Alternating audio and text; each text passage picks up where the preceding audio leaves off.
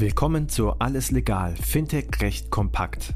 Payment and Banking und Paytech Law verpassen dir jeden Mittwoch Einblicke zu Rechtsthemen aus der Welt von Payments, Banking, Krypto und Co.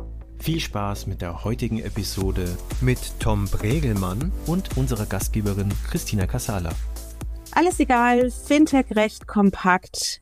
Heute wieder mit Tom Bregelmann. Wir haben die letzten beiden Ausgaben uns gemeinsam darüber gefreut, dass die Mika da ist und auch das Zukunftsfinanzierungsgesetz so wunderbar in diese Verordnung passt und was das alles mit Insolvenzrecht zu tun hat und natürlich auch, ähm, was das am Ende vielleicht für Unternehmen bedeutet, dass es jetzt zu einer Entbürokratisierung der Kryptoverwahrung durch das Zukunftsfinanzierungsgesetz gibt, werden wir heute beenden dahingehend, weil ich dich noch fragen möchte, was heißt denn das am Ende eigentlich für die Kryptoverwahrer? Wir haben uns letztes Mal auf mehr Rechtssicherheit geeinigt, aber was denn noch? Also vielen Dank, liebe Christina, dass ich wieder dabei sein darf.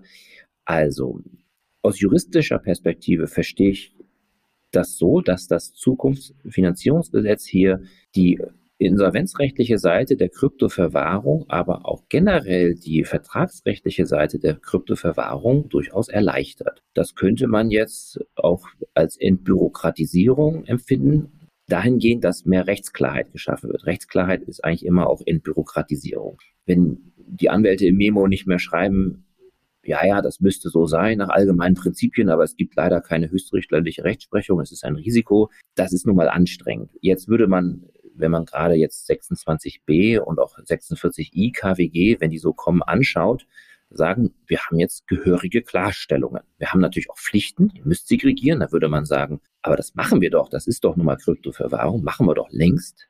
Das ist also in dem Sinne gar nicht schlimmer. Es ist nur angeordnet. Und jetzt gibt's ja Benefits. Es steht ausdrücklich in der Gesetzesbegründung drin, dass gewisse Prüfpflichten, die, die Rechtsprechung auferlegt, gerade für solche Treuhandverhältnisse, nicht mehr zu erfüllen sind. Das ist also schon eine Entbürokratisierung, denn die Prüfpflichten der Rechtsprechung zu Treuhandverhältnissen sind sagen wir mal, schwierig und auch in der Praxis nicht so leicht zu erfüllen. Und das ist nicht nur eine rechtliche Bürokratisierung, denn es ist schon immer so gewesen, Treuhandverhältnisse, und die sind hier deswegen relevant, weil die insolvenzrechtlich relevant sind, sind eben nicht nur einfach Rechtskram, sozusagen schreibt doch mal auf, dass das eine Treuhand ist, die sind in Praxis durchzuführen, die müssen so gemacht werden. Haben viele ihre Schwierigkeiten mit, streiten sich auch mal mit der BaFin und sonst irgendwie. Wenn jetzt aber klar ist, vom Gesetzgeber her, das und das reicht aus, dann machst du das halt dann kann auch keine Behörde oder Insolvenzverwalter sagen, ihr habt aber noch folgende Anforderungen der Rechtsprechung nicht erfüllt. Muss man sagen, müssen wir nicht. Steht ja im Gesetz. Halte ich für eine Erleichterung. Ne? Jetzt kann es natürlich sein, wenn man sich das genau anguckt, dass man feststellt, okay, die Kryptoverwahrer müssen dann aber immer einen Vertrag mit den Kunden haben. Nach meiner Erfahrung würde ich sagen, das ist aber auch jetzt schon meistens so. Vielleicht ist da manchmal ein Institut zwischengeschaltet, das nicht eine Kryptoverwahrlizenz hat. Da würde man jetzt sagen, der Gesetzgeber verlangt, dass die Kryptowerte getrennt sind und der Gesetzgeber ordnet an, dass es auch ein Treuenverhältnis erleichtert für die Kunden bestehen muss. Dann müssen die Kryptoverwahrer nun auch mal eben eine Kundenbeziehung haben. Das heißt, äh, es kann sein, dass die Kunden, wenn sie jetzt meinetwegen mit irgendeinem Anbieter einen Vertrag schließen, der selber keine Kryptoverwahrlizenz hat, dass sie dann in ihrer Bestätigung der Kundenbeziehungen feststellen, dass sie auch noch mit einem Kryptoverwahrer einen Vertrag schließen. Das ist jetzt aber gerade im Bereich Fintech, aber auch generell im, im Finanzierungs- und Bankgewerbe nicht so ungewöhnlich.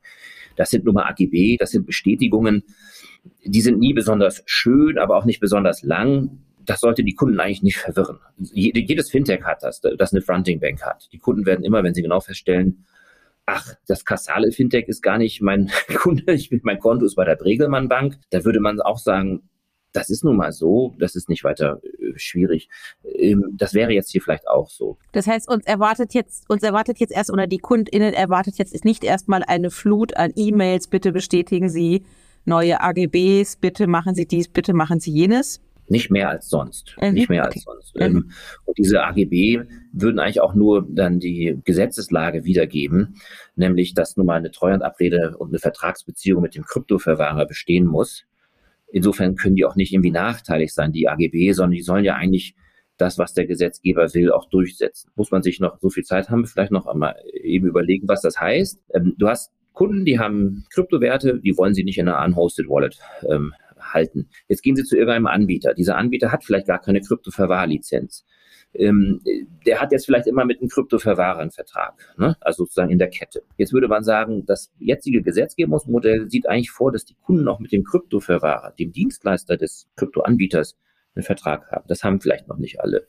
Gut, das muss dann halt aufgenommen werden. Oder was halt auch geht, ist, dass dann halt das Institut, also sind ja häufig auch Banken oder bankähnliche Gebilde, die solche Produkte anbieten, dass sie sich halt selber auch eine Krypto-Verwahrlizenz holen oder sich fronten lassen in Bezug auf die Endkunden. Da muss da die Treuhandabrede sein, dass sie das aber technisch nicht abwickeln wollen. Dafür haben sie dann einen Dienstleister, der eh schon häufig eine Krypto-Verwahrlizenz hat. Na gut, der hat da letztendlich nur einen Kunden, nämlich den großen Anbieter in, in einer Omnibus-Wallet.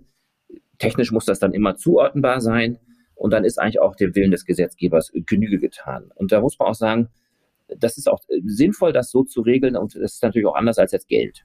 Ne? Mhm. Aber unabhängig hast du mir ja eben verraten, dass, und wir feiern ja jetzt seit drei Podcasts quasi die Rechtssicherheit und die, ja, die, die klaren Regeln. Du hast aber trotzdem keine Angst, arbeitslos zu werden, weil so einfach scheint es dann ja doch wiederum nicht zu sein. Es ist erstmal Rechtsklarheit, die der Gesetzgeber jetzt, der deutsche Gesetzgeber will die Anforderungen der Mika umsetzen mit dem Zukunftsfinanzierungsgesetz. Das finde ich gut.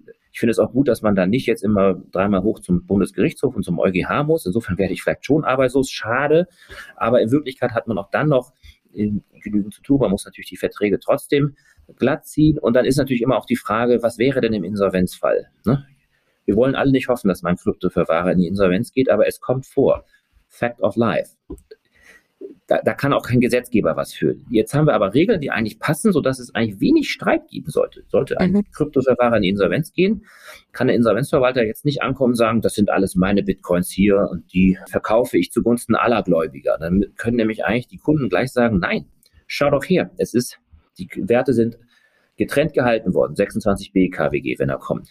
Deswegen sind sie nach 46i KWG, so steht es im Gesetz drin, meine Kryptowerte, lieber Insolvenzverwalter, und nicht die der deine oder der Insolvenzmasse. Also mhm. her damit. Das ist noch ja. das letzte Problem, dass die Insolvenzverwalter, es gibt viele gute in Deutschland, die sind halt Generalisten. Ja? Die würden sich dann fragen, wie gebe ich die denn zurück und so weiter. Da würde ich dann zukommen, sagen, da kann ich euch bei helfen, dass das jetzt nicht zwei Jahre dauert, sondern vielleicht innerhalb, da ja alle Daten vorliegen und auch noch die Mitarbeiter beim Kryptoverwahrer sind mit den Passwörtern und der Kenntnis der Vorgänge, dass man das dann relativ schnell abwickelt innerhalb des ersten Monats nach Eröffnung des Verfahrens. Und dann sind auch alle happy. Also nicht so happy, weil vielleicht ihr Lieblingskryptoverwahrer nicht mehr existiert, aber andererseits äh, werden sie dann zu einem anderen gehen. Oder man sagt eben auch, Leute, der Kryptoverwahrer wird jetzt übernommen von jemand anders. Ihr braucht gar nicht zu wechseln. Ihr habt zwar ein Recht auszusondern. Wir bieten euch aber an, weiterzumachen und äh, lasst die doch bei uns und wir behalten die weiter dabei. Also eigentlich mehr Rechtssicherheit. Also aber ich werde trotzdem nicht arbeitslos, das nicht. Aber eigentlich bin ich auch ganz froh, weil wenn es Rechtsunsicherheit gibt, da habe ich auch ein, ein Thema als Anwalt. Ich kann nicht so gut beraten, weil ich dann kommen diese langweiligen Memos bei raus. Die einen sagen so, die anderen sagen so. mhm. Es gibt keine Rechtsprechung dazu. Hm, wahrscheinlich wäre dieses. Das sind ja auch unbefriedigende Auskünfte, die du teilweise nur geben kannst. Jetzt hast du eigentlich, musst du immer noch spezifisch dazu beraten, denn es ist immer noch sagen wir so, schon Spezialjura, wenn ich das mal so platt sagen darf. Aber konkreter, also die Memos werden halt nur noch ein Drittel so lang. Okay, was ich mitnehme aus drei Podcasts, weniger langweilige Juristen-Memos, die äh, künftig in den Posteingangsfächern der Kryptoverwahrer landen. Und ein Drittel so langweilig, das ist doch schön. Ne? Ein Drittel so langweilig. Ähm, und äh, für die KundInnen verändert sich sowieso erstmal gar nichts, sondern wir freuen uns über eine Rechtssicherheit durch äh, Mika und dem Zukunftsfinanzierungsgesetz, was das auf deutscher Ebene regelt. Darüber haben wir gesprochen und was das alles mit Insolvenzrecht zu tun hat. Herzlichen Dank, Tom Regelmann. Das war alles legal, Fintech-Recht kompakt für dieses Mal. Wir freuen uns, wenn ihr uns auf eurer Lieblings-Podcast-Plattform abonniert. Übrigens, wenn ihr noch tiefer in die Welt des Fintech-Rechts eintauchen wollt, dann abonniert unbedingt auch Paytech Talk, der Podcast von Payment Technology Law. Dort steigen unsere Experten noch deutlich tiefer in komplexe Materien ein. Viel Spaß dabei und bis zum nächsten Mal bei Alles Legal, Fintech-Recht kompakt.